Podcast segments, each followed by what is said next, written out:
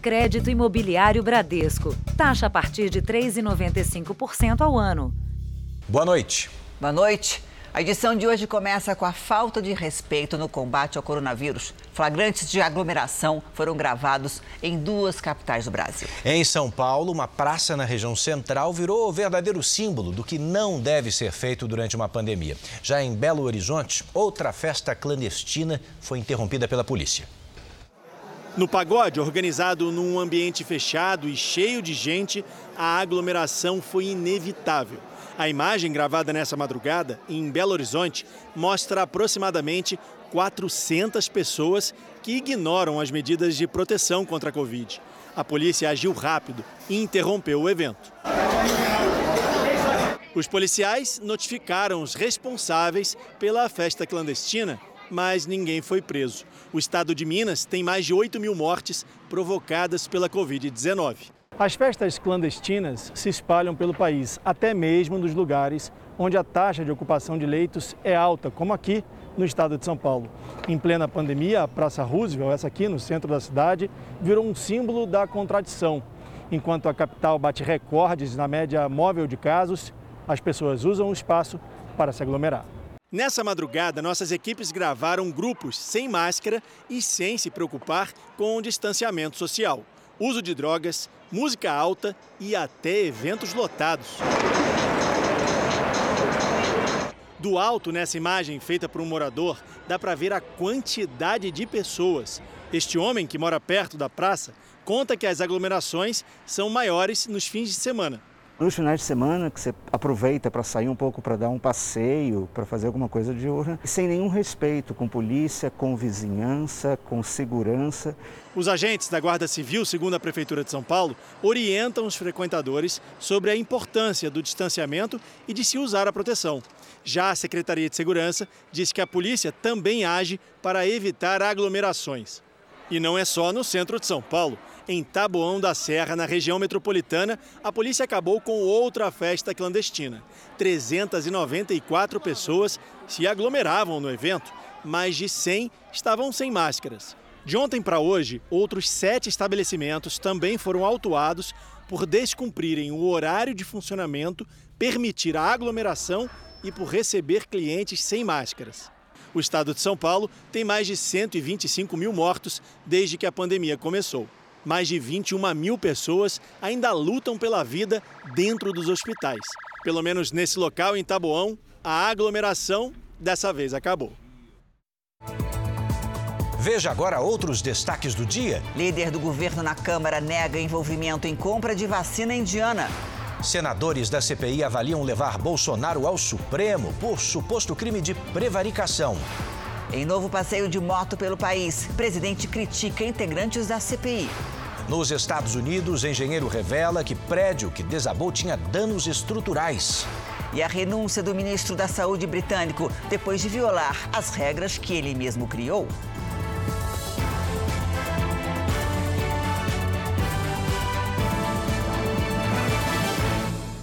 Oferecimento Open Finance Bradesco. O poder de experimentar o futuro.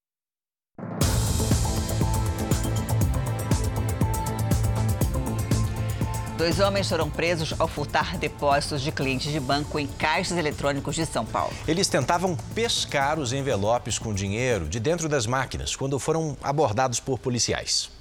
Os suspeitos esperam um momento em que o banco está vazio para agir. Um deles vai direto para um dos caixas. O outro preenche no balcão um envelope de depósito. Ele passa por duas máquinas e juntos os dois começam o furto. Primeiro, eles instalam este equipamento conhecido como jacaré no compartimento do caixa que recebe os envelopes com o dinheiro. É um equipamento artesanal. Eles simulavam um depósito qualquer. Quando o caixa eletrônico abria o cofre para realizar o depósito, eles instalavam esse equipamento e pescavam os envelopes já depositados por outras pessoas no caixa eletrônico. Os suspeitos disseram para os policiais que cometiam esse tipo de furto todos os dias em bancos em toda a capital paulista e que conseguiam até 21 mil reais por mês com o crime. Durante seis minutos, eles conseguiram retirar cinco envelopes dos caixas. só pararam porque foram flagrados e presos por PMs que passavam pelo local e estranharam a movimentação. Devido a eles fazerem, é, retirarem os envelopes, fica difícil para a pessoa que fez o depósito provar que realmente havia feito esse depósito. Né? Então deve dar um pouco de trabalho para as pessoas recuperarem esses valores depositados. Mais essa dor de cabeça, né? O Rio de Janeiro teve mais de 40 feminicídios desde o começo do ano, 60% a mais que em relação ao mesmo período do ano passado. O caso mais recente é o de uma mulher que morava com o marido na zona oeste da cidade. Ele também morreu. Esse crime aconteceu na frente do filho, de 11 anos. Os corpos de Janaína e Ulisses foram velados no mesmo cemitério e os enterros tiveram intervalo de meia hora. A administradora de empresas Janaína Castro Porcher e o policial civil Ulisses Carlos Porcher estavam casados havia 15 anos. Eles moravam nesse condomínio, na zona oeste do Rio, e foram encontrados mortos com marcas de tiros no fim da noite de quinta-feira. O filho deles, de 11 anos, foi quem ligou para o corpo de bombeiros pedindo ajuda. Muito abalada, a criança está sob os cuidados de parentes. Na internet, o relacionamento parecia feliz. Janaína costumava postar fotos das viagens com o marido e o filho. Sempre muito felizes, fazendo festas, convidando, unindo. Era um elo de união entre as famílias. Todas as festas eram sempre na casa deles. E nunca, nunca ninguém relatou nada fora do, do normal. Ulisses respondia a um processo na justiça por ameaça. Ele teria sacado a arma durante uma discussão com vizinhos no ano passado. Testemunhas já começaram a depor sobre a morte do casal. A principal linha de investigação é de que Janaína tenha sido vítima de um feminicídio. Dados do Instituto de Segurança Pública do Rio revelam que esse tipo de crime vem crescendo no estado. Nos primeiros seis meses deste ano, 42 mulheres foram assassinadas por seus parceiros, um aumento de 60% em relação ao mesmo período do ano passado. Em 2020, o Rio foi o estado com mais denúncias sobre violência doméstica, seguido de São Paulo. Isso se deve à pandemia, essa convivência quanto mais rotineira, isso é um grande gatilho para o aumento da violência.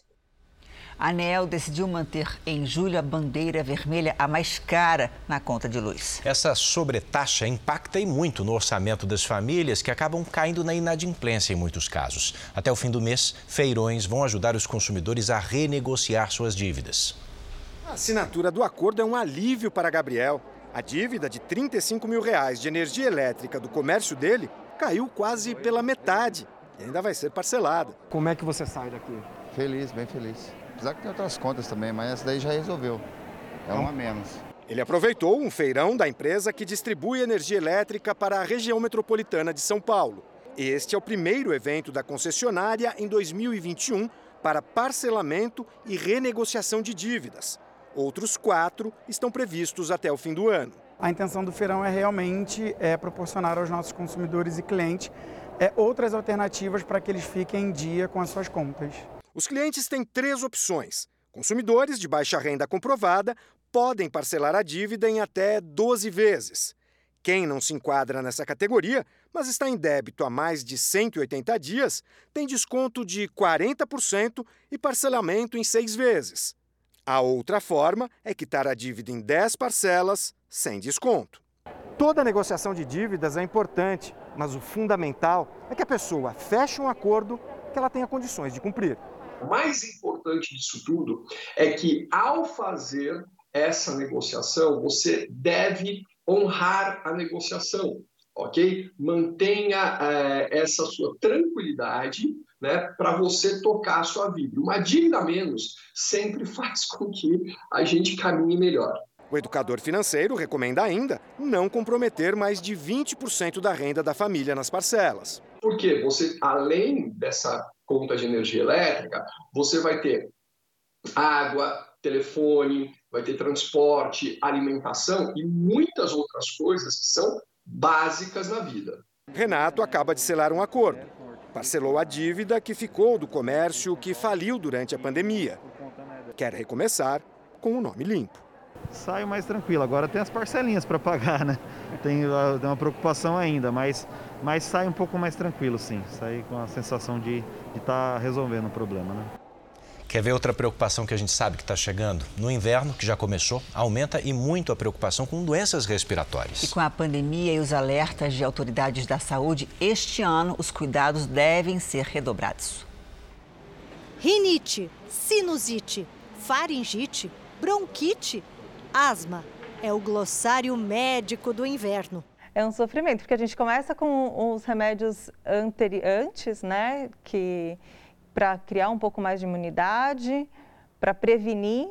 Desde que Sofia era bebezinha e teve a primeira bronquiolite, Denise já sabe. É esfriar para os problemas começarem. Quando eu pego um resfriado, às vezes falta ar. Tipo uma friagem, alguma coisa assim, ela já começa a ficar com o narizinho meio escorrendo aí a gente já fica um pouquinho mais aflito, aí dá uma dorzinha de garganta, aí dessa dorzinha de garganta já desce para o pulmão. E os cuidados foram redobrados por causa da Covid-19 e da semelhança entre os sintomas. A gente pode ter em qualquer doença respiratória os sintomas como obstrução nasal, coriza, tosse, dor de garganta, e é impossível, com bases clínicas, de saber a diferença entre um resfriado comum causado por rinovírus, por exemplo, por um resfriado comum causado pelo coronavírus 19. Alguns hábitos adquiridos durante a pandemia podem ser bem úteis nesse momento de grande circulação de vírus e bactérias que atacam o sistema respiratório, como lavar bem as mãos e com frequência, ou usar álcool gel. Uma outra medida é abrir as janelas, deixar o ambiente bem ventilado e evitar aglomerações. Ah, a máscara, ela é uma grande aliada nesse período. Antes mesmo de iniciar outono, iniciar inverno, como forma de prevenção de qualquer doença respiratória, eu indico fazer umidificação e lavagem nasal. Então, não é só quando a doença se estabelece, a gente começa a fazer tudo isso antes, como forma preventiva em qualquer época do ano. A pandemia aumentou a quantidade de refeições em casa, mas isso não quer dizer que esse novo hábito seja saudável. Segundo uma pesquisa, 70% das pessoas passaram a comer mais doces. Nesta cestinha sempre cabe mais um chocolate. E depois que o James começa. Eu como um, depois eu vou no segundo, depois eu paro. Porque senão você vai no terceiro, você vai no quarto, aí você come a caixa toda. Com o Arthur, Basta um descuido dos pais que ele ataca a geladeira. Depois do almoço, não dá meia hora, ele já começa: mãe, me dá um docinho. Em casa, desde o final da segunda gravidez, a Ingrid também não resiste. Eu e meu filho passam o dia inteiro beliscando. Besteira, doce, bastante doce. E não foi só na família da Ingrid, né? Na minha casa também, talvez na sua. Para muitos brasileiros, ficou mesmo mais difícil na pandemia controlar a vontade de comer outro chocolate, mais um doce. Numa pesquisa com 1.800 pessoas, quase 70% disseram ter aumentado o consumo. Quando essa loja especializada em doces começou a vender pela internet, a procura até surpreendeu. A gente precisa contratar mais funcionários, aumentar a equipe de, de da logística mesmo, né, para poder atender as expectativas dos clientes e não deixar eles na mão, também não podendo sair de casa, mas precisando receber os doces em casa. Mas a coordenadora da pesquisa lembra que exagerar não é bom para a saúde.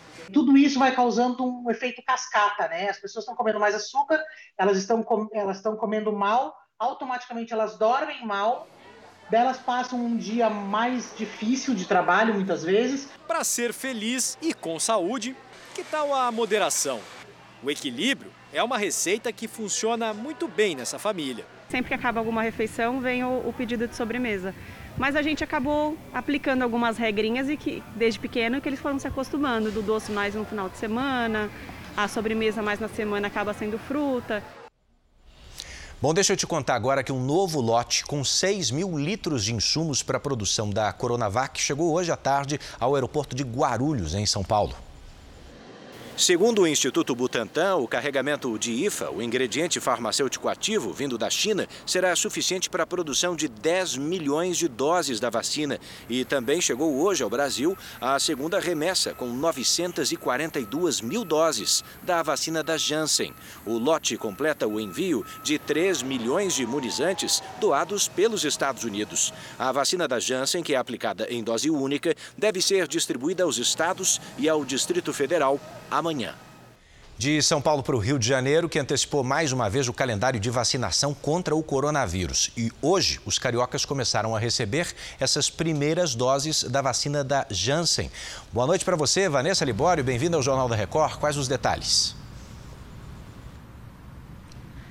Boa noite, Edu, Janine, boa noite a todos. Pois é, o estado do Rio recebeu mais de 132 mil doses da Janssen que já foram distribuídas para todos os municípios.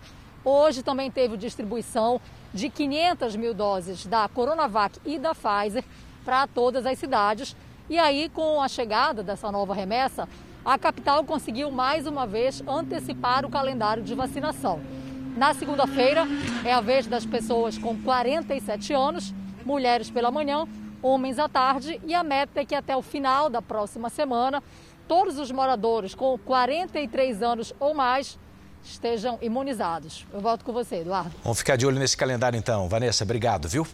E agora a gente cumpre aquele nosso compromisso de todos os dias, atualizando os números dessa pandemia. Segundo o Ministério da Saúde, o país tem nesse instante 18 milhões 386 mil casos confirmados de Covid-19 e são 512 mil mortos. Foram 1.593 registros de morte só nas últimas 24 horas. Também entre ontem e hoje, por outro lado, 33.894 pessoas se recuperaram da doença. No total, já são 16 milhões 582 mil pacientes curados. 1 milhão 290 mil pessoas seguem em acompanhamento. O setor imobiliário tenta superar a crise agravada pela pandemia e a alta dos preços. Um problema ainda maior quando se trata do aluguel de salas comerciais. Em São Paulo, a ocupação em condomínios voltou a subir. É um reflexo da volta de alguns setores ao trabalho presencial. Além disso, entra nessa conta a negociação entre inquilinos e proprietários. Do home para o office. Em português claro, um retorno lento e gradual de casa para os locais de trabalho. No maior centro financeiro do país, muitos escritórios ainda estão vazios. Várias empresas continuam operando de maneira remota. Esse administrador, responsável por 32 prédios, diz que nesse mesmo edifício está com mais da metade dos espaços disponíveis. Algumas lajes que eram de 100, 120 metros quadrados, eh, as empresas eh, pegaram 50, eh, 40 metros quadrados, apenas uma sala apenas para manter um escritório, ter um local oficial de entrega de correspondência. Em dezembro passado, a Associação das Administradoras de Imóveis e Condomínios de São Paulo chegou a registrar 25% dos espaços comerciais livres. Mas o último levantamento mostra a retomada gradual do setor. O pior momento foi em torno de junho, julho do ano passado, que a gente chegou a bater 38% dos imóveis comerciais vagos. Ele já recuperou e está em 27% do estoque de imóveis vagos. Durante a pandemia, principalmente até o mês de março desse ano, de acordo com a Associação das Administradoras de Imóveis de São Paulo, as taxas de desocupação só não foram maiores em imóveis residenciais e até mesmo comerciais, como esse aqui, onde funcionava uma grande farmácia, por conta de uma ampla negociação entre proprietários e inquilinos. Uma maior flexibilidade na hora de definir prazos, valores e até mesmo reajuste dos aluguéis. A alta nos contratos esse ano está variando entre 6% e 10%, um patamar abaixo do IGPM, principal índice usado pelo mercado para atualizar os preços dos aluguéis. A pior é, situação que nós vivemos já passou, é, principalmente na economia, no, no mercado, e a tendência de reação. Você já ouviu falar da síndrome do intestino encurtado? Em crianças, essa síndrome demanda longos períodos de internação. Foi assim com o bebê Arthur. Mas agora, depois de passar os primeiros anos de vida ao lado de médicos e enfermeiros, Arthur se recupera em casa com a ajuda dos pais. Assim que nasceu, Arthur passou por seis cirurgias no aparelho digestivo. Ele tinha uma malformação na parede abdominal. A recuperação da criança era um desafio para os médicos, mas o menino foi melhorando aos poucos, até que chegou o dia de ir para casa. Muita felicidade, né, Arthur? Às vezes eu acordo e falo, nossa, meu filho está do meu lado na minha casa, não dá nem para acreditar ainda quatro anos quase dentro de um hospital, né? Ele tem o que a gente chama de síndrome do intestino curto, no caso dele é um intestino ultra curto. Quando a criança não tem intestino suficiente para absorver nutrientes, a, criança não consegue se desenvolver adequadamente. Então ela não cresce, ela não desenvolve os órgãos adequadamente, não desenvolve a parte cognitiva adequadamente. E isso é um quadro que a gente chama de falência intestinal. E essa criança precisa receber a nutrição pela veia. Os médicos, assim, chegava, chegaram a falar para mim, para minha família, se despedir do Arthur, que ele não ia aguentar. E depois de dois dias o Arthur estava bem, sorrindo já. O tratamento que pode recuperar o funcionamento do aparelho digestivo infantil é oferecido pelo Sistema Único de Saúde, por meio do PROAD. É um programa de apoio sem fins lucrativos que reúne seis hospitais, criado para aprimorar o atendimento à população. Aqui, mães e pais também são treinados para cuidar dos filhos em casa. É feito um, um checklist com todas as é, obrigações que essa mãe terá é, na manipulação desses materiais com a criança. É validado com a equipe da infecção hospitalar para ter certeza de que essa mãe está lavando a mão corretamente, é, pegando, manipulando os materiais. A rotina de cuidados em casa é bem parecida com a do hospital com a diferença que aqui é a mãe que cuida de tudo, dose e aplica os remédios na hora certa, prepara a fórmula do leite que o Arthur recebe por uma sonda. Mas em casa, a vida tem outro sabor.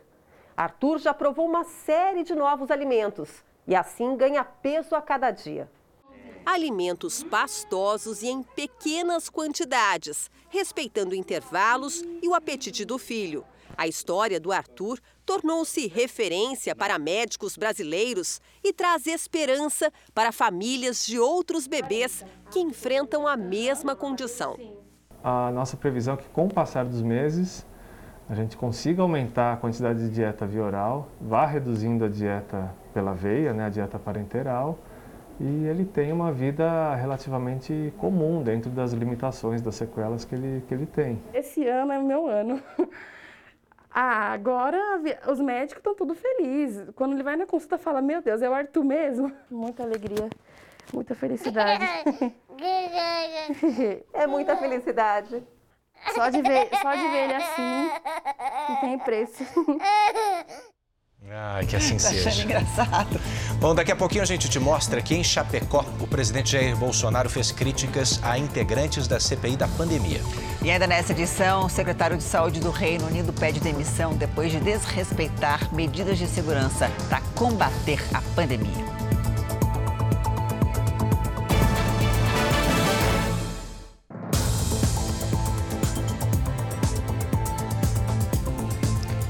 Presidente Bolsonaro fez hoje mais um passeio de moto. Desta vez, a motociata foi em Chapecó, interior de Santa Catarina. Depois do evento, ele discursou para apoiadores e criticou os integrantes da CPI da pandemia.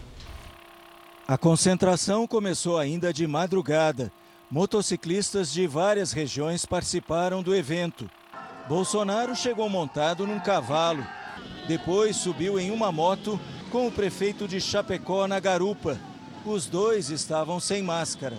Um grande aparato foi montado para garantir a segurança do presidente, com mais de 150 policiais militares, além de policiais federais e rodoviários federais. Várias ruas foram interditadas para passagem das motocicletas. Três helicópteros deram apoio à operação.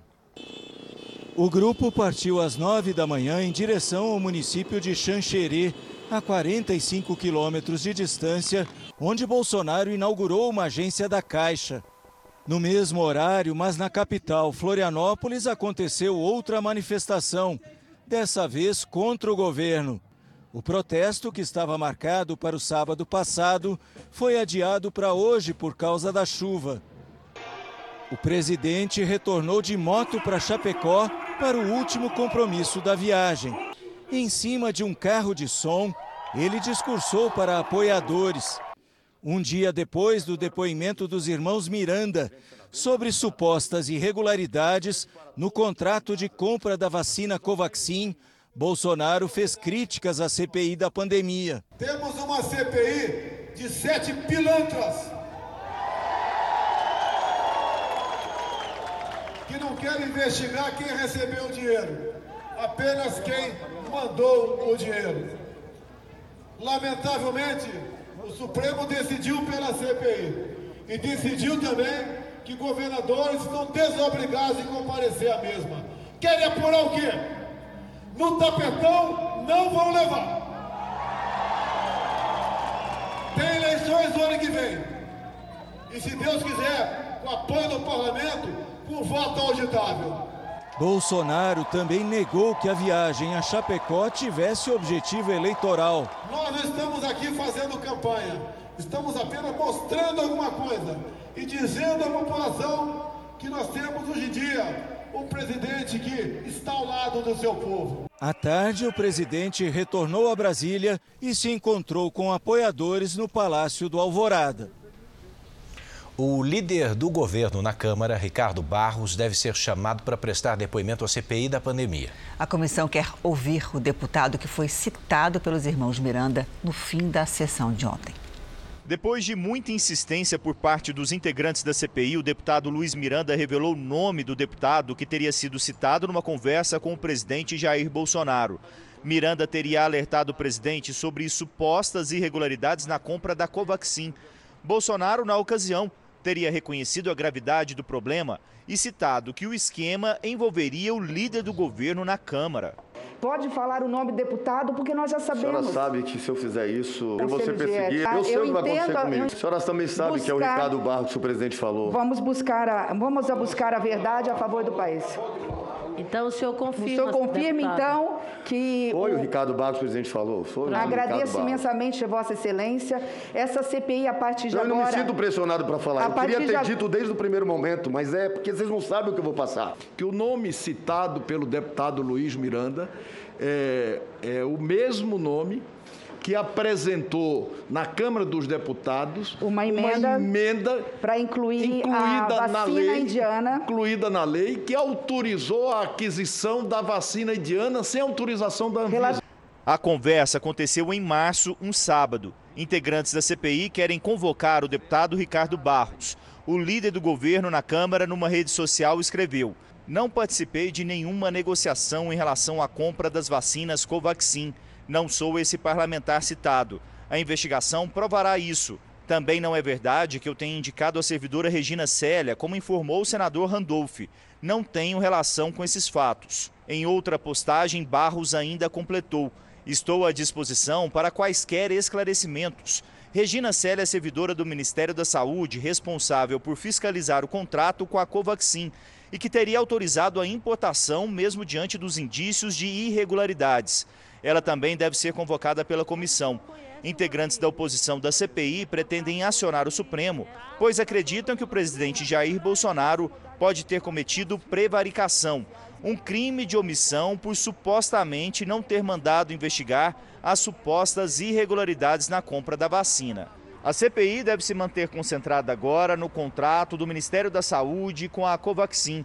Os parlamentares entendem que há fortes indícios de irregularidades o presidente Jair Bolsonaro me disse que quem tem a obrigação de provar as denúncias é o deputado Luiz Miranda. O comentário do presidente foi para rebater a fala do parlamentar, que afirmou que Bolsonaro disse que o deputado Ricardo Barros poderia estar envolvido na compra da vacina. Ricardo Barros não respondeu aos pedidos de entrevista feitos pelo Jornal da Record. Nas sete horas e meia de depoimentos, o deputado Luiz Miranda e o irmão dele, Luiz Ricardo Miranda, servidor do Ministério da Saúde, ainda relataram pressões incomuns para a aquisição do imunizante indiano. Segundo Luiz Ricardo, além de Regina Célia, o coronel Marcelo Bento Pires, então coordenador de logística do Ministério da Saúde, que teria se encontrado com um representante da Precisa, empresa que negocia a Covaxin no Brasil, cobrava pela conclusão do processo de compra da vacina. O coronel também deve ser convocado pela comissão parlamentar de inquérito nós não conseguimos contato com as defesas da servidora Célia Regina Célia e do ex-coordenador de logística do Ministério da Saúde, coronel Marcelo Bento Pires. Veja agora os destaques do Domingo Espetacular. Roberto Cabrini na caçada a Lázaro Barbosa. Saques, roubos e as pistas deixadas pelo criminoso que escapa há mais de duas semanas. Exclusivo. Esse é o homem que se tornou a testemunha-chave no esforço para a localização de Lázaro Barbosa. Seu nome, Alain Reis Santana. Idade, 34 anos. Profissão caseiro. Durante quantos dias você conviveu com Lázaro Barbosa na fazenda onde você trabalhava? Cinco dias. E qual foi o momento mais tenso? Quando ele chegou me ameaçando, falando se eu falasse onde ele estava, ele ia me pegar, eu e minha família. Tinha celular? Tinha um celular e uma espingarda. Tinha carregador? Tinha carregador, uma espingarda e uma bolsa. Mistério no Pantanal. Onças pintadas e outros animais aparecem mortos numa fazenda. A polícia suspeita de envenenamento. O que está acontecendo em um dos lugares mais bonitos do Brasil? Ela tem quase dois metros de cabelo. Chama a atenção por onde passa. Você vai conhecer a modelo Alena e saber por que ela decidiu se tornar a Rapunzel da vida real um encontro com uma máquina de fazer humor. É usando duas máscaras, né? Ari Toledo recebe o Domingo Espetacular depois de passar dois meses internado com uma pneumonia. Mostra que aos 83 anos ainda está afiado nas piadas. Se você repetir de ano, me esqueça, ouviu? Quem é você? É neste Domingo Espetacular, logo após o Canta Comigo. Até lá! A seguir, a gente te mostra que com a pandemia cresceu o número de desempregados e de trabalhadores informais que moram nas ruas. E você vai ver também que um relatório revela que o prédio que caiu nos Estados Unidos já tinha danos na estrutura.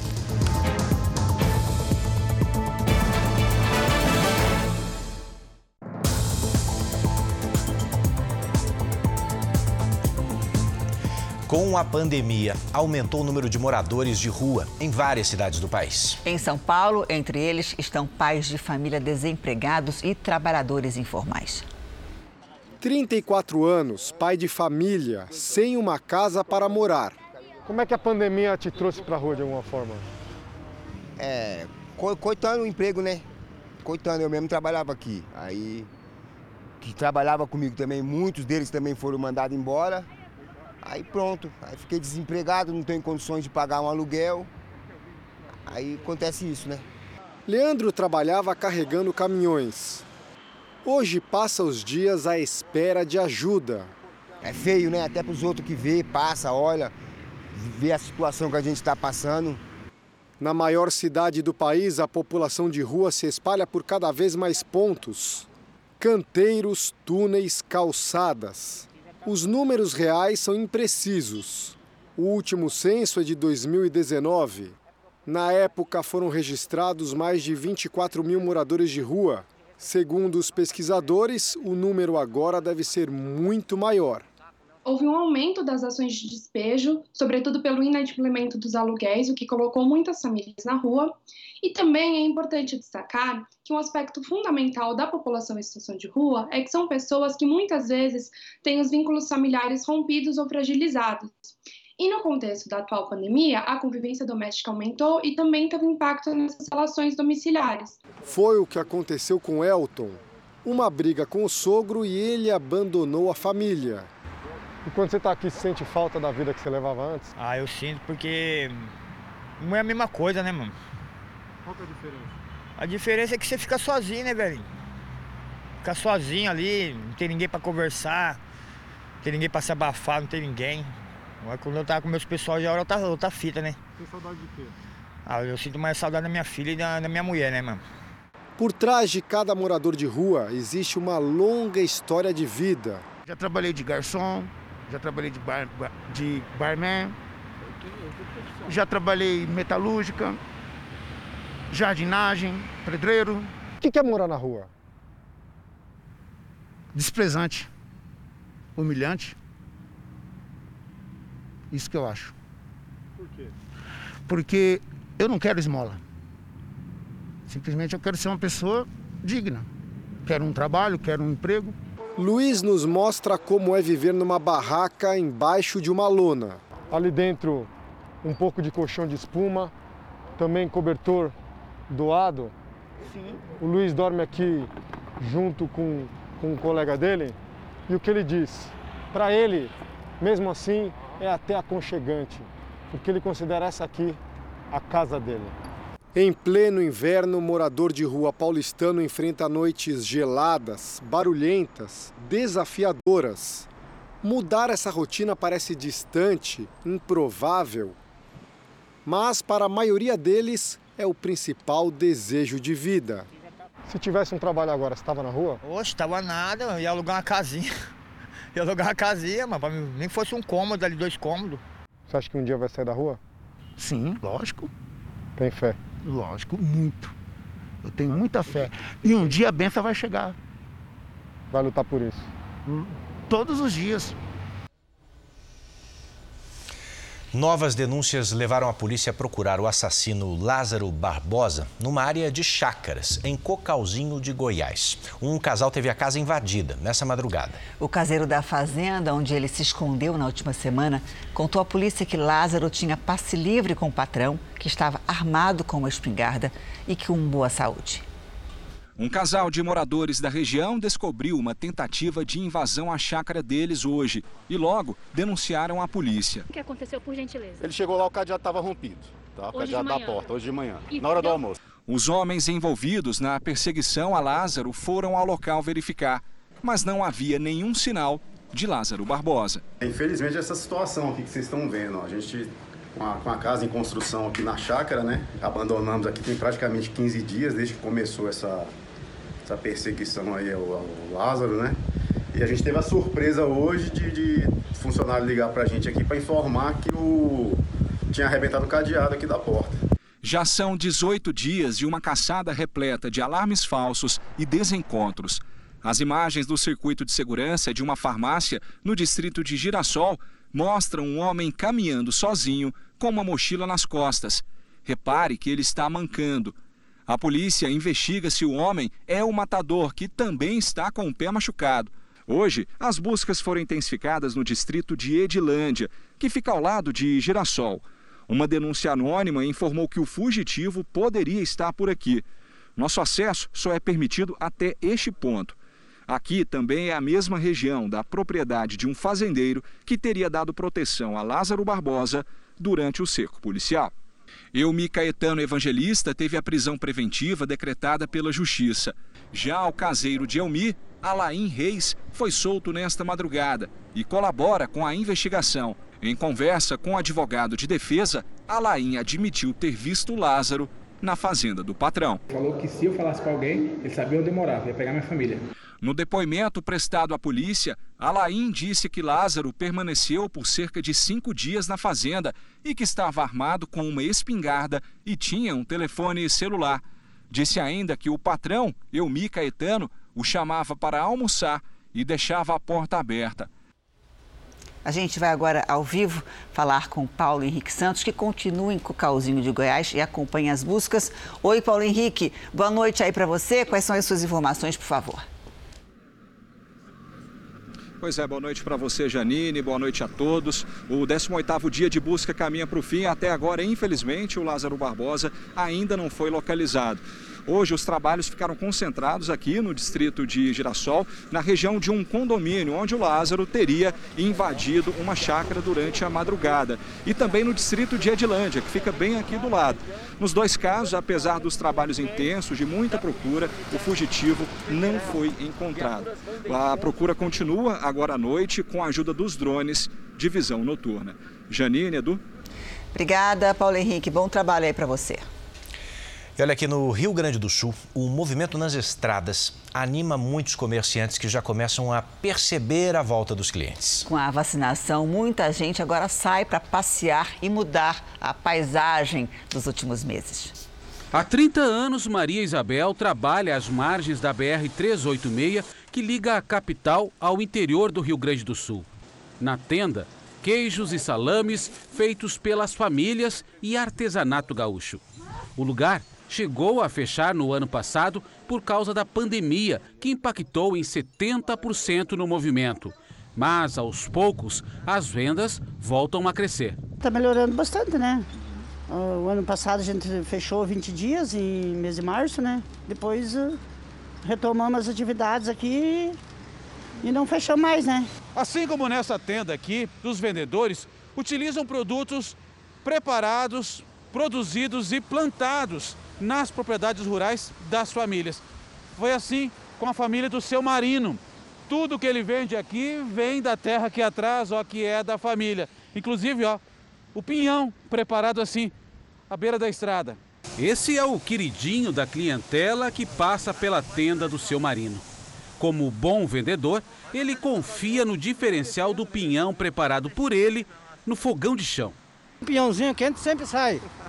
E o pessoal gosta do pinhão que eu faço aqui. Ao longo da rodovia, os comerciantes começam a perceber uma melhora na movimentação.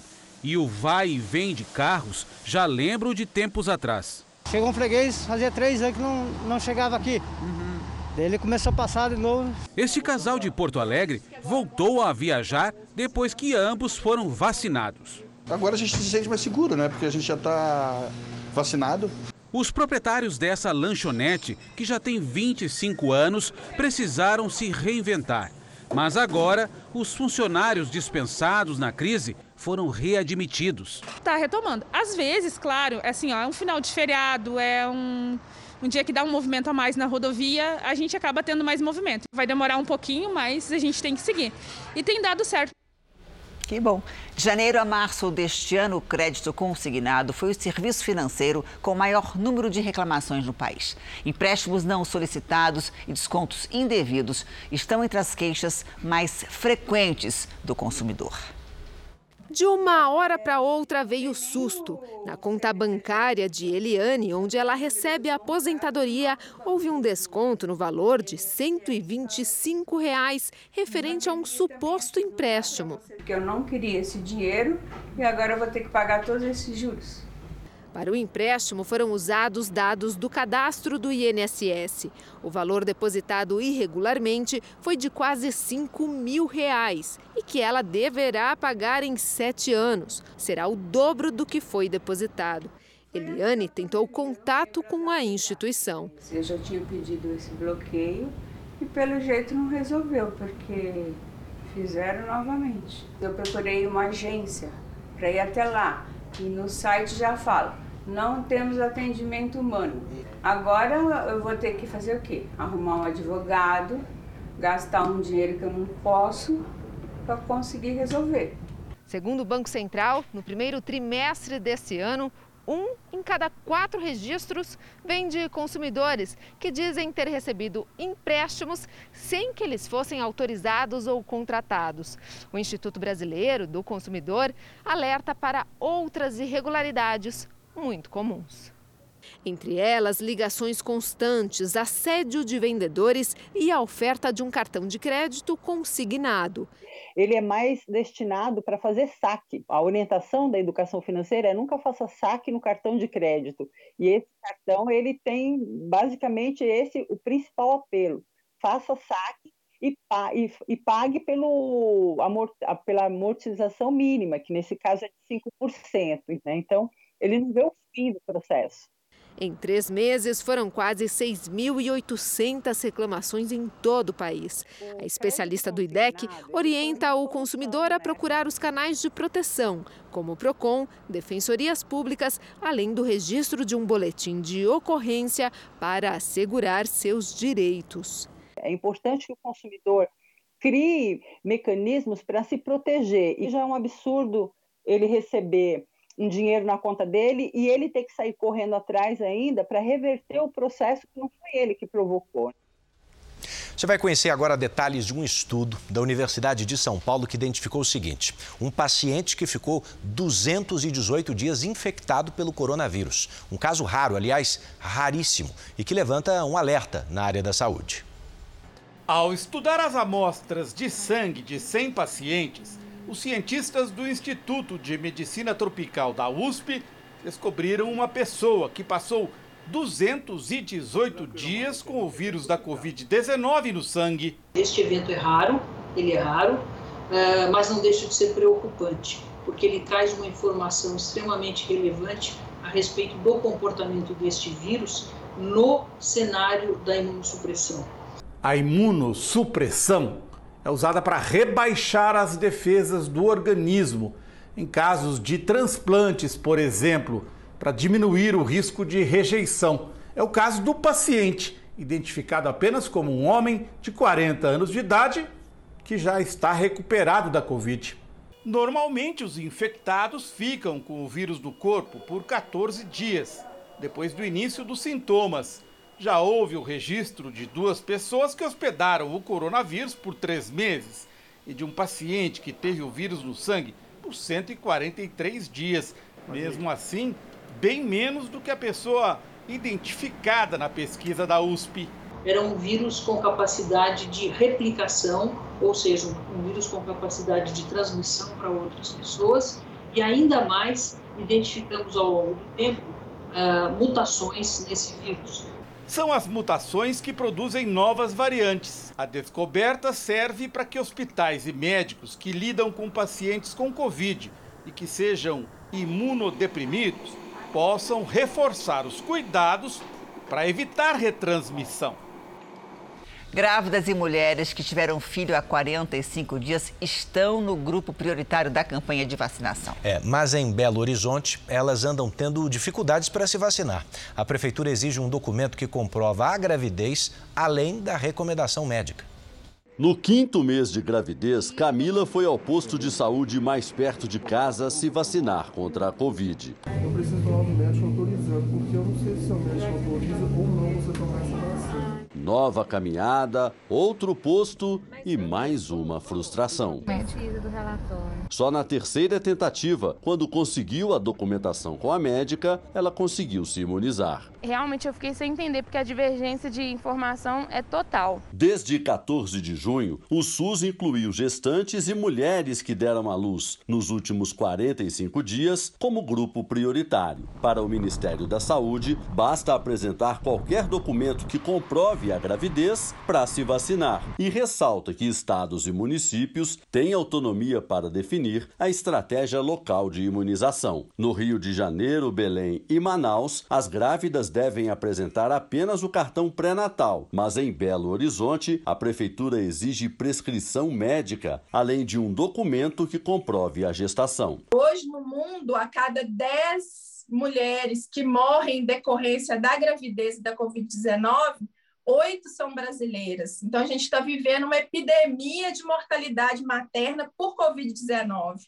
E os números de 2021, eles já são o dobro do número inteiro do ano de 2020. Exceto as vacinas da AstraZeneca Oxford e da Janssen, que têm o mesmo princípio ativo, todas as outras são recomendadas para quem está grávida ou acabou de dar à luz. Para essas mulheres, já tão sensíveis pelo momento em que vivem, a luta é em dobro contra o vírus e contra a burocracia. Isso pode impedir que várias mulheres se vacinem, né? E a ideia nossa é que o um número cada vez maior de gestantes se vacine contra a Covid-19. Marília, grávida de sete meses, espera que prevaleça o bom senso. Nesse caso, é uma burocracia desnecessária.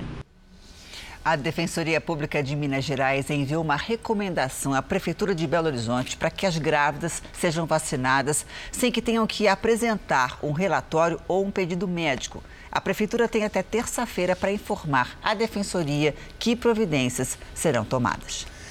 Vamos acompanhar juntos agora como está o andamento da vacinação em todo o Brasil. Somadas as aplicações da primeira e segunda doses, mais de 943 mil pessoas receberam a vacina contra o coronavírus nas últimas 24 horas. Hoje o Brasil tem mais de 70 milhões 942 mil vacinados com a primeira dose e mais de 25 milhões 453 mil que completaram a imunização. Vamos dar uma olhadinha na realidade da Bahia, por exemplo. 4 milhões 706 mil moradores receberam a primeira dose contra a Covid-19, o que corresponde, veja ali, a 31,52% dos baianos. Também na região Nordeste, agora no estado de Pernambuco, quase 3 milhões de pessoas já foram imunizadas, ou seja, 30,73% dos pernambucanos. Sudeste agora, Minas Gerais, onde estávamos com o Biló, mais de 6 milhões 751 mil pessoas tomaram a vacina, o que equivale a 31,71% dos mineiros. Mesma região, Rio de Janeiro. Mais de 5 milhões 443 mil moradores receberam o imunizante, ou seja, 31% da população. Bom, no portal r7.com você sabe que pode acompanhar a situação de todos os estados do Brasil num mapa interativo. No último domingo, um acidente com um navio cargueiro destruiu o pier de travessia de balsas em Guarujá, litoral de São Paulo. Não é fácil manobrar um gigante de 400 metros de comprimento, mas essa é a rotina do prático de navio. Dia de mar liso e correntes tranquilas. Mas essas marcas no casco mostram o que uma tempestade é capaz. Esse mesmo navio, nesse mesmo porto, já ficou à deriva por causa de ventos de quase 130 km por hora.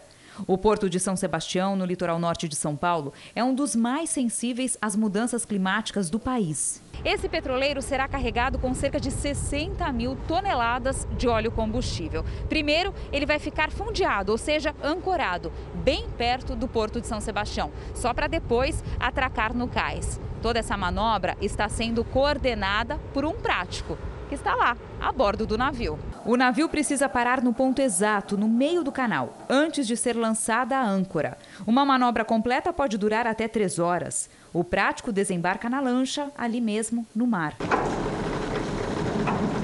Já para sair desse ponto do cais, só de ré. Essa é uma das manobras que exigem mais técnica. Quem está no comando do petroleiro, carregado de combustível, é o Adriano. Ele é prático há seis anos. O canal é mais largo, mas isso não faz das manobras mais fáceis, mais tranquilas, porque a partir da hora que você aproximou do terminal, tudo pode acontecer. A corrente é muito forte, pode ser muito forte. De novo, o navio é muito pesado, tem muito calado, ou seja, profundidade abaixo d'água, né? Diariamente a gente manobra lá navios de 15, 16, 17 metros de calado e ocasionalmente até de 21, 22 metros. Para atuar aqui, o prático precisa ter pelo menos três anos de experiência no porto mais movimentado do país, o de Santos. Aqui é a corrente oceânica, né? Não é o caso de Santos, que é uma maré de lunar, né? A cada seis horas ela enche, cada seis horas vaza, então você tem a tabela você tem direitinho o movimento das correntes. Aqui não, é corrente oceânica, que é o mar que passa aqui. Por isso que aparecem baleias, golfinho, até tubarão. São apenas 46 práticos no Porto de São Sebastião, todos com a difícil responsabilidade de trabalhar sem margem de erro. Mais do que práticos, eles podem ser considerados uns craques do mar. Afinal, não é mesmo para qualquer um segurar um gigante desses. Vamos agora à previsão do tempo. Hoje, rajadas de vento que chegaram a 70 km por hora atingiram o Rio Grande do Sul.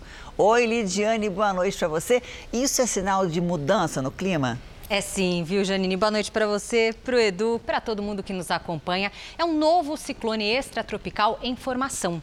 A frente fria associada a essa circulação de ventos avança e leva instabilidades para regiões do centro-oeste e do norte. Logo atrás vem o ar polar, ou seja, o frio. Neste domingo, os temporais com trovoadas e granizo atingem a região sul e o estado de Mato Grosso do Sul. A ventania pode chegar aos 80 km por hora e o mar fica agitado entre o Rio Grande do Sul e o Paraná. Entre o interior paulista e o interior do Nordeste, aí sim, tempo firme. Do Acre até o litoral sul da Bahia, pancadas. Em Florianópolis, domingo à tarde, com 22 graus. No Rio de Janeiro, faz até 29. Em Brasília, 25. Em João Pessoa, 28. E 33 em Manaus. Em São Paulo, último dia de calorzinho. 27 graus é a máxima prevista para amanhã. Na segunda, já cai para 22. Espaço aberto agora para quem nos assiste. Eu adoro o Tempo Delivery. O primeiro pedido de hoje vem de Barretos. Está aí na tela, ó. Fabiano, como é que fica o tempo por lá? Vamos lá, Edu. Oi, Fabiano. Ó, nada de chuva, mas vocês vão sentir bem a virada do tempo entre segunda e terça. Neste domingo faz até 31 graus. Na segunda, 28. E aí, na terça, a máxima não vai passar dos 20. Agora a Regiane está chegando com uma dúvida simples. Ela quer saber, ela que é gaúcha, se lá no interior do Rio Grande do Sul vai nevar em Caxias do Sul. Do Sul. Olha, neste fim de semana não, viu, Rejane? Mas na segunda há sim possibilidade. Domingo chuvoso e frio, com máxima de 16 graus. Na segunda chove o dia todo, esfria mais e aí sim pode nevar à noite. Na terça, tempo nublado com algumas aberturas de sol e chance de garoa. E como o frio é versátil, depois da neve também pode gear ao longo da semana por aí. Portanto, se aqueça, Rejane. Participe do Tempo Delivery pelas redes sociais, mande a sua mensagem com a hashtag você no JR. Bom restinho de fim de semana, gente. Bom frio também. Obrigado. Bom domingo de sol para você, Obrigada. por enquanto. Subiu para cinco o número de mortos do prédio que desabou em Miami, nos Estados Unidos. Um relatório feito há três anos revela danos na estrutura do edifício. No local do acidente, um incêndio entre os destroços dificulta a busca pelos 156 desaparecidos. Muita fumaça, fogo e o calor do verão no hemisfério norte dificultam o resgate dos desaparecidos que estão entre os destroços do prédio. Rachel Spiegel espera por notícias da mãe. Se uma pessoa fosse resgatada, nos deixaria cheios de esperança. Eles estão fazendo de tudo e nós estamos rezando por um milagre, afirma. Perto dali, familiares e amigos fizeram um memorial com fotos das pessoas desaparecidas. Pablo procura a mãe e a avó que moravam em um dos apartamentos que desabou. Enquanto não houver nada oficial, nós ainda temos esperança. Mas sendo realístico, sabemos que elas se foram, diz emocionado. Autoridades da cidade de Surfside divulgaram documentos relacionados ao prédio, incluindo um relatório feito por um engenheiro da Flórida que trabalhou como consultor do condomínio. Foi após uma inspeção em outubro de 2018 que o engenheiro alertou sobre os danos estruturais no condomínio que desabou nesta semana. Segundo ele, na época, já havia rachaduras no estacionamento no subsolo do prédio de dois andares, lascas consideráveis na rampa de acesso à entrada e problemas na estrutura que sustentava a piscina. O advogado da Associação do Condomínio disse que o prédio passou por uma série de inspeções nos últimos meses, como parte do processo de certificação de segurança de 40 anos. E nada indicava que o edifício estava em perigo. Ainda nos Estados Unidos, cinco pessoas que faziam passeio num balão morreram depois que o equipamento atingiu uma linha de alta tensão. O vídeo gravado por uma testemunha mostra o momento em que o balão cai em Albuquerque, Novo México. Segundo a polícia, o cesto onde estavam os passageiros se desprendeu, caiu de uma altura de 30 metros e ainda pegou fogo. Uma vítima foi resgatada com vida, mas não resistiu. O secretário de Saúde do Reino Unido renunciou ao cargo. Foi depois dele ter sido flagrado quebrando a regra do distanciamento social. O desrespeito às regras foi divulgado pelo jornal The Sun, que publicou fotos de Matt Hancock beijando e abraçando uma assistente dentro do gabinete. O tabloide ainda afirma que o ex-secretário é casado e teria um caso extraconjugal com o assistente. Após o vazamento das imagens, a população britânica pressionou o primeiro-ministro Boris Johnson para demitir Hancock. Mas hoje, em uma carta, ele mesmo renunciou ao cargo. Boris Johnson disse que lamentou tentou receber o pedido de demissão. Há menos de um mês para as Olimpíadas, voluntários que vão trabalhar durante os Jogos começaram a ser vacinados contra o coronavírus. A nossa correspondente em Tóquio, Silvia Kikuchi, tem ao vivo as informações. Oi, Silvia, bom dia aí para você. Olá, Janine, Edu, boa noite a todos que nos acompanham. Cerca de 70 mil voluntários serão imunizados. Alguns deles, inclusive, já foram vacinados. No início do mês, cerca de 10 mil voluntários desistiram de trabalhar no evento por conta do aumento no número de casos do coronavírus no país. As autoridades estão preocupadas. O imperador afirmou que a competição pode ajudar a disseminar o vírus. Neste sábado, Tóquio registrou registrou 534 novos casos. Enquanto isso, a tocha está na província de Yamanashi, onde fica o Monte Fuji. A chama olímpica ainda vai passar por mais cinco locais até chegar a Tóquio no dia 23 de julho, data prevista para o início dos Jogos. O ritmo de vacinação acelerou no país, mas apenas 9% da população está totalmente imunizada. Janine, Edu, volto com vocês. Muito pouco ainda. Obrigada, viu, Silva? Bom trabalho aí para você. E agora a gente fala de um hotel de luxo no prédio mais alto da China, que foi inaugurado em Xangai. Para passar uma noite na principal suíte, o valor chega a 51 mil reais. O hotel tem 632 metros de altura e 128 andares. É o segundo prédio mais alto do mundo, perde apenas para o Burj Khalifa, em Dubai. A inauguração foi adiada para esse ano por causa da pandemia.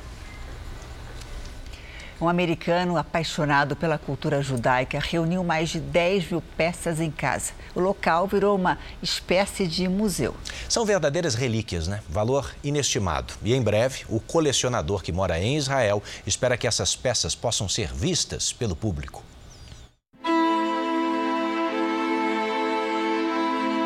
Essas peças históricas de prata e ouro fazem parte de uma coleção muito especial. Os itens estão cuidadosamente expostos em prateleiras, mas este não é um museu. É o apartamento de William Gross, um dos grandes colecionadores particulares de itens culturais e religiosos judaicos. Desde livros antigos até objetos sagrados e desenhos à mão. William tem mais de 10 mil peças na coleção e tudo aqui é mantido em condições iguais às dos museus. Um controle total da temperatura e da umidade e aqui, ó, tudo catalogado e numerado. Nascido e criado nos Estados Unidos, William conta que desde os seis anos gostava de colecionar todo tipo de objeto. Caixas de fósforo, sabonetes de hotéis, cartões de chiclete, Colecionar faz parte da minha natureza, explica. As peças representam as diferentes comunidades judaicas em todo o mundo. O primeiro item que William comprou foi uma torre em 1964 pelo equivalente a 80 reais. Depois foi adquirindo outras peças como esta, que hoje vale quase um milhão de reais. Para ele, a coleção revela que havia um diálogo constante entre os judeus e as comunidades em que viviam, onde estavam muito bem integrados e trocavam influências. Agora o William vai mostrar pra gente, no meio de tantas peças, uma que tem um apego especial. Ele conta que comprou de uma família judia no Afeganistão de quem se tornou amigo. Segundo William, a peça era usada em reuniões religiosas judaicas. Com 81 anos, ele resolveu parar de adquirir itens para a coleção. Ele agora se concentra no trabalho com museus e escolas para garantir que as peças sejam vistas pelo maior número de pessoas. Espero que a coleção chegue ao público, diz ele.